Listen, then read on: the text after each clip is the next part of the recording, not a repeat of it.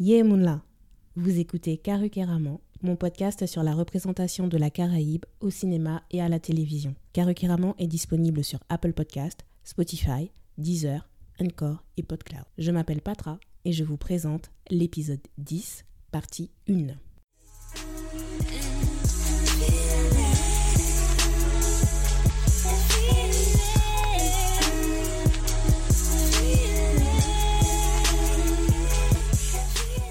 Je suis de retour.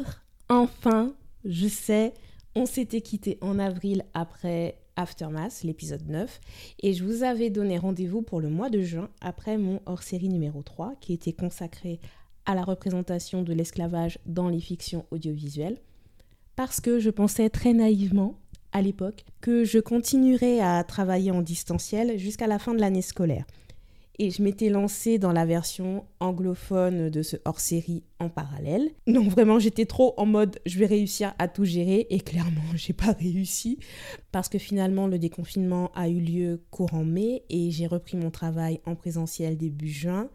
Et c'était très compliqué de reprendre le rythme, sans compter l'épuisement psychologique avec les manifestations euh, Black Lives Matter, les protestations en Martinique, sur le plan personnel aussi, ma famille a été victime d'un acte raciste. Donc tout ça pour dire que le mois de juin, le mois de juillet, le mois d'août n'était pas de trop pour gérer toutes ces émotions et bien recadrer mes priorités aussi. Et en fait, juste de souffler et de prendre soin de moi et de passer du temps avec ma famille. Même si le podcast a été en pause plus longtemps que prévu, j'ai quand même été active sur euh, il y a des nouveaux articles, et surtout sur les réseaux sociaux. En juin, j'ai fait la promotion du challenge de lecture hashtag ReadCaribbean. Franchement, le bookstagram euh, caribéen est top. N'hésitez pas à venir partager vos lectures en utilisant ce hashtag. Ensuite, côté musique, euh, j'ai relancé un cycle de hashtag mercredi avec. Donc, si vous ne savez pas, le hashtag mercredi avec, c'est une publication hebdomadaire sur Instagram où je présente la discographie d'un artiste, euh, enfin d'un chanteur ou d'une chanteuse euh, de la Caraïbe. Et l'année dernière, du coup, j'avais expérimenté avec Gage, avec Kassav. J'ai fait un cycle aussi avec Daniel Saval, Jean-Michel Rotin, NJ aussi. Et puis j'avais arrêté avec le confinement. Mais en réfléchissant à comment alimenter euh, ma rubrique musique euh, sur caracaramon.com, je me suis dit que ce serait plus simple en fait de faire la combinaison avec ma rubrique Focus Caraïbes euh, qui existait déjà sur myin5.com et de combiner avec du coup le hashtag mercredi avec des réseaux sociaux. Donc à la fin du cycle hashtag mercredi avec maintenant, je publie un article bilan sur caracaramon.com et donc là, le tout premier officiellement, c'est celui que j'ai fait sur le chanteur Lorenz. Et je pense que je vais mettre en place un sondage pour m'aider à choisir la prochaine artiste pour le cycle de hashtag mercredi avec, mais en tout cas, ça ne sera pas pour tout de suite, je vous tiendrai au courant. Donc je crois qu'on a fini la mise à jour. Passons au film du jour. Alors, ce n'était pas du tout le film que j'avais prévu à la fin de 2019 quand j'avais préparé ma liste. Normalement, j'aurais dû vous parler de deux courts-métrages sur le thème de l'amour. Et puis il y a eu le confinement, pendant le mois du hashtag Read Caribbean, je suis tombée sur une publication sur le roman dont le film aujourd'hui est adapté. Et quand j'ai regardé l'adaptation, je me suis dit, je dois en parler maintenant, c'est trop le moment. En plus, le sujet est parfait pour faire le lien avec le film que j'avais prévu pour l'épisode 11. Donc, euh, nous allons rester à Trinidad and Tobago pour continuer la discussion sur les dynamiques qui animent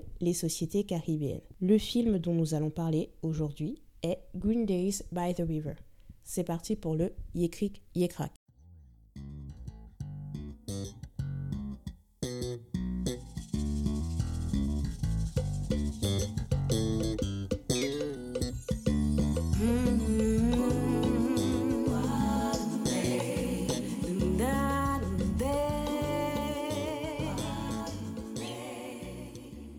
Dans le Yekrik Yekrak, je vous raconte l'intrigue du film. Green Days by the River, ou Les jours verts au bord de la rivière, est un film de Trinidad and Tobago réalisé par Michael Moulidar et qui est sorti en 2017.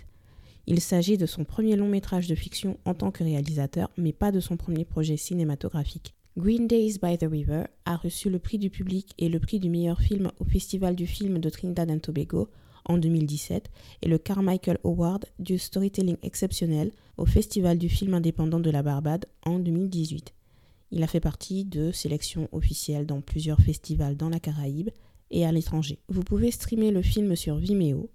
Je vous mettrai le lien en barre de description. De quoi parle Green Days by the River?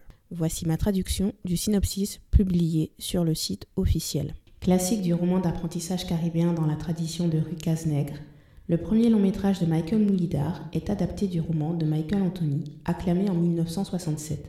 L'histoire se déroule en 1952 et est centrée sur le personnage de Shelly, un garçon de 15 ans dont la famille pauvre, mais soudée, vient récemment d'emménager dans un village dans la région de Mayaro à Trinidad. Son père étant gravement malade, Shelly acquiert une figure paternelle de substitution en la personne du riche planteur Mr. Guidari. Il se retrouve partagé entre la séduisante Rosalie, la fille moitié indienne de Guidari, et la citadine Joan, au charme plus terre à terre. Mais Shelly a-t-il vraiment le choix ou un piège lui a-t-il été tendu depuis le début? Comme je l'ai dit, j'ai lu le roman avant de regarder le film et j'ai bien fait parce que le roman est beaucoup plus détaillé en termes de développement de personnages et de détails sur l'époque. Mais il y a quand même beaucoup à analyser sur deux sujets qui me tiennent à cœur. Tout d'abord, la représentation des adolescents. Les enjeux de représentation de la jeunesse sont mon champ de recherche de prédilection depuis ma licence d'histoire. Et le second thème m'a été inspiré par les descriptions de Rosalie et de John, Rosalie est la fille de Mr. Guidari et il est précisé qu'elle est à moitié indienne.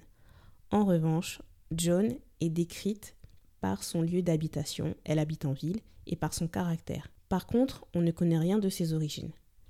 Tout comme on ne connaît rien des origines de Shelly. Alors d'accord, si vous regardez l'affiche, ou que vous regardez la bande-annonce, vous verrez que Shelly et John sont noirs. Dans les résumés du roman en ligne, il n'y a aucune indication sur les origines des personnages. On dit juste que Shelly est trinidadien. Ce sera donc ça mon deuxième thème, la représentation de la part indienne dans l'identité caribéenne.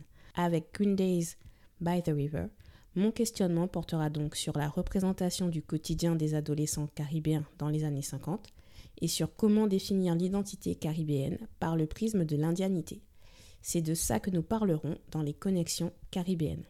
Merci d'avoir écouté cet épisode. Le résumé sera disponible dès lundi sur carucaramon.com.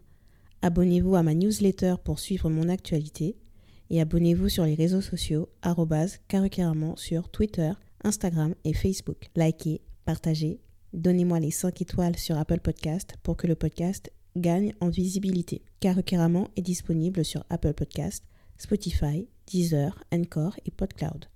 On se retrouve la semaine prochaine. Jump Red.